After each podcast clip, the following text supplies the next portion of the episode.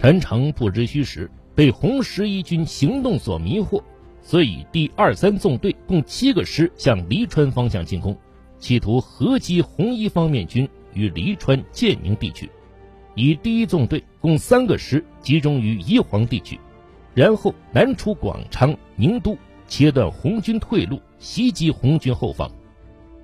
他命令第五十二师、五十九师由乐安地区向黄陂开进。与由宜黄南下的第十一师会合。鉴于上述情况，红一方面军决定以集中兵力、各个击破的方针，采取大兵团伏击战方法，在黄陂以西、登仙桥以东地区设伏，先求歼灭国民党军第五十二师、五十九师，再转歼其他敌人。二月二十六日，红军各部队进入玉福地区进行临战准备。二十七日，国民党军第五十二师沿登仙桥、大龙坪、角湖支线向黄陂前进；第五十九师沿固岗、西园、霍园向黄陂前进。两个师前出到乐安至宜黄边界一线，钻进了红军早已设在黄陂地区的包围圈里，一举被红军歼灭。国民党第五十九师师长陈时济。化妆成士兵，企图蒙混过关，但是他有一个显著的特点——麻子。于是红军战士到处找麻子，最终他乖乖的做了俘虏。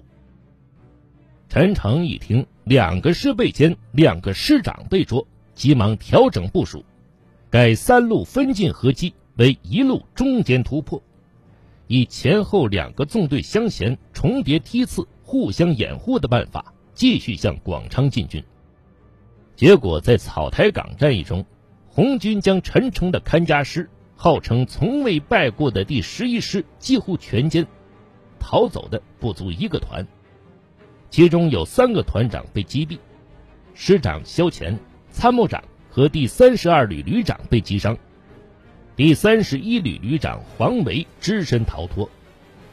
赶来增援的国民党军第九师也被红军消灭了一部分。蒋介石闻讯后写手谕给陈诚，哀叹：“为此次措施惨凄异常，是有生以来唯一之隐痛。”负有重责的总指挥陈诚受到蒋介石的冷遇，给予降一级记大过一次的处分。陈诚自己也哀叹，非常惭愧。难辞其咎。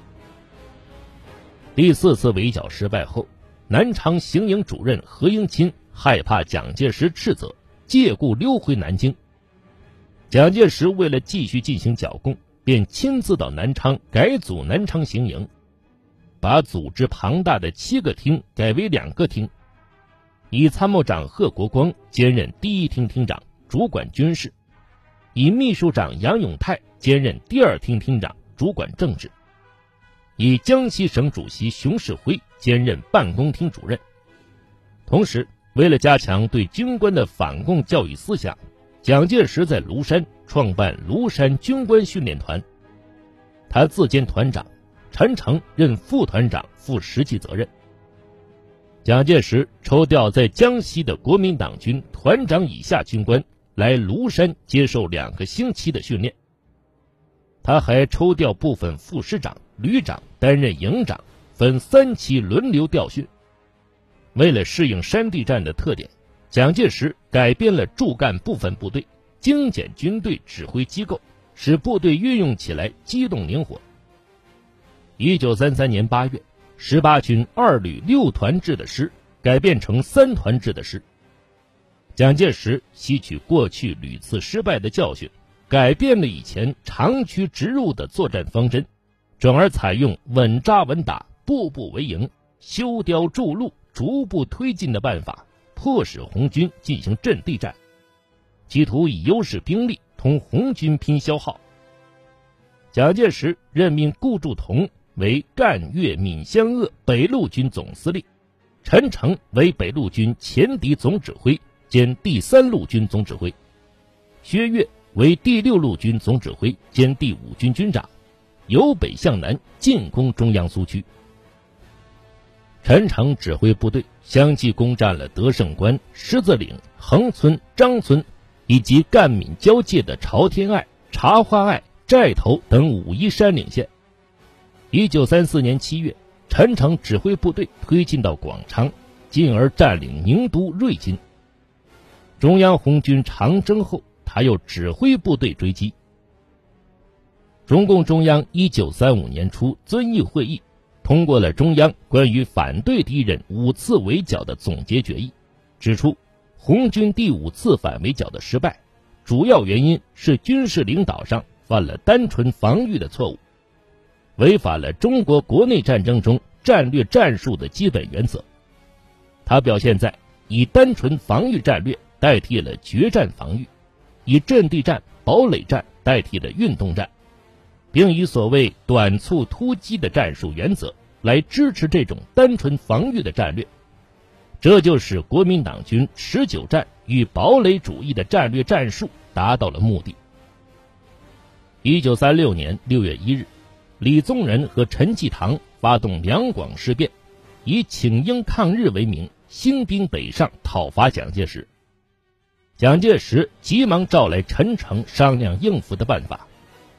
陈诚认为，李宗仁和陈济棠兵力相比较，陈济棠的粤军实力比较雄厚，李宗仁的桂军训练比较统一。李宗仁和陈济棠计划由桂军先取衡阳，压迫湖南省当局而控制湖南，然后与粤军会师湖南和江西。所以，确保衡阳是控制战场局势成败的关键。陈诚向蒋介石建议。贵军徒步行军，离衡阳的道路虽然近，但不如国军有火车输送快。如果出兵，必须在贵军到达之前进驻衡阳，使湖南不敢异动，而贵军也不敢窥去。这样出其不意，抢在贵军之前占领衡阳，就可以掌握主动权。蒋介石同意了陈诚的建议，命他负责处理此事。八日。陈诚自南京到达武昌，命令平汉、粤汉两铁路暂停客运、货运，日夜赶运李默安、刘戡、陈铁等几个师南下。不久，陈诚又赶赴长沙，督率各军前进。到达长沙后，他不等后续部队到达，就立刻率领一个团直奔衡阳，在贵军之前抢先到达。陈诚又施展疑兵之计。频繁召见当地军政人员和接见媒体记者，造成大军已到衡阳的假象。贵军果然上当，终止了进占衡阳的计划。陈诚又暗中拉拢湖南省主席何键，促使他反对陈济棠和李宗仁，又派上官云相到赣南劝说于汉谋，多管齐下，为平定两广事变立下了汗马功劳。接着。陈诚担任了军事委员会广州行营参谋长加陆军上将衔，协调两广军务。十一月，他又调任武汉行营副主任。这时，日本对中国侵略日益加紧，国内民众和舆论要求枪口对外、一致抗日的呼声更加高涨。陈诚虽然死心塌地地拥护蒋介石“攘外必先安内”的政策。但也积极做着对日军开战的秘密准备。他经常对人说：“今日不是和日本战与和的问题，也不是和日本开战以后中国有没有胜算可操的问题，而是不和日本开战，中国就没有存在可能的问题。我们同日本打仗，时间上迟早虽不一定，但却绝对不可避免。如果说日本容易打，固属欺人之谈，但如果说完全不能打，那也是我们绝对不能相信的事。他在中央军校洛阳分校讲话中说：“对于抗日战争的发动，能争取准备时间，迟一点与我有利；如果日前发动，将处于被动。据我所知，如能推迟到一九三八年，那就比较主动。”十月十五日。中华苏维埃共和国中央政府主席毛泽东发表谈话，宣布苏维埃中央政府与人民红军军事委员会已命令一切红军部队停止攻击国民党政府军，对抗日的国民党政府军给予一切可能的援助。周恩来给时任国民党政府晋陕绥宁四省边区剿匪总指挥陈诚写了一封信，在信中，周恩来说：“慈修总指挥，红军自去岁北上，即志在迅速抗日前线。今春入晋，不图不为贵军所谅，为保存双方抗日实力，当即半途回师，呼吁停战。乃不选种，贵军又渡河相逼，地方以长此相残，图快敌意，仍一方将主力西移，避开决战，即以诚意相感，徐图协作。一方继续致书贵党及蒋先生，要求迅即停战，共谋抗日。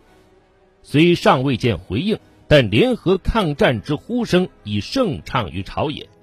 良以今日国事已见最后关头，和平久已无望，牺牲必不可免。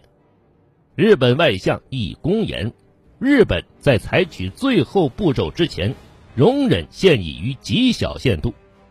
若以华北与西北之局势观之，则分离华北、进攻绥宁，日寇之最后步骤已势在必行，绝无任何容忍。凡属国人宁可再忍。教吴柴同为中国军人，同处西北前线，虽互战十年，但今大敌当前，设同仇御侮、共谋民族出路外，则只有相率为奴耳。既为人奴。尚何分国共，何分红白？故吴柴今日之战已成玉泵，再不停止，必将自焚。现苏维埃中央政府及红军军事委员会已发布命令，停止对国民革命军之任何攻击，仅许被攻击之自卫。如有缴获，在抗日时一律送还。如国民革命军向抗日阵地转移时，制止任何妨碍举动，并需给予一切可能之援助。苏维埃与红军深计以此进一步举动，促进朱先生及贵党当局之觉醒。在朱先生所率师干，或曾与上海抗日战争，或则出身直鲁，情切桑梓。果肯枪口对外，则陕绥接壤，转京援绥，其为绥东可保。全国抗战亦将由此发动，先生等之功将不朽矣。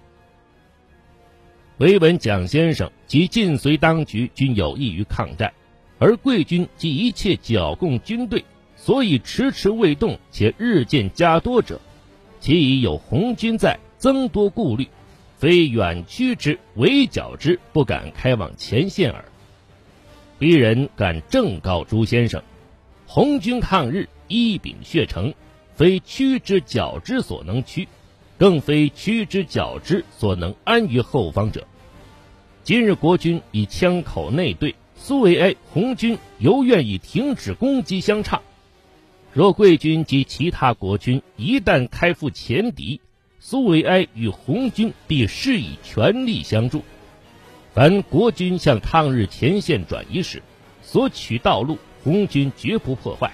所设后方，红军不侵扰；所依防地留有国军接收者，红军绝不攻占。沿途及前进阵地，红军并愿动员群众相助。在红军自己，则愿同赴前线，共效持驱。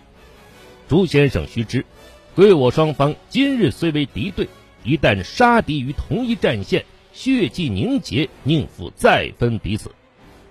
请寄予晋绥当局及一切愿赴抗战前线者，红军主力今已会合，所望者为抗战先锋，绝不愿偷生苟安于后。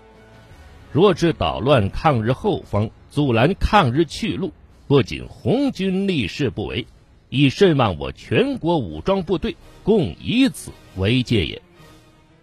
塞外杀声已震动天地。同来奋起抗战，是所望朱先生。朱先生其有以约我也。周恩来言辞恳切，民族大义贯穿于字里行间，但陈诚不为所动，一心要剿灭共产党。十二月十二日，张学良、杨虎城发动了震惊中外的西安事变。当时陈诚正好陪同蒋介石，不过他没有住在华清池，而是住在西安城里的西京招待所。杨虎城派兵把陈诚、内政部部长蒋作斌、福建绥靖主任蒋鼎文和中央委员邵元冲等一行文武官员都软禁了起来。邵元冲准备从窗口逃走，结果士兵开枪，他中弹身亡。不久，张学良来见陈诚，陈诚对他说：“中国交给你，你能弄好吗？现在只有赶快送委员长回南京。”这期间，张学良每天都去看望陈诚，只要一见面，陈诚便会责怪他不应出此下策，应赶快送蒋介石回南京。西安事变和平解决后，陈诚也飞回了南京。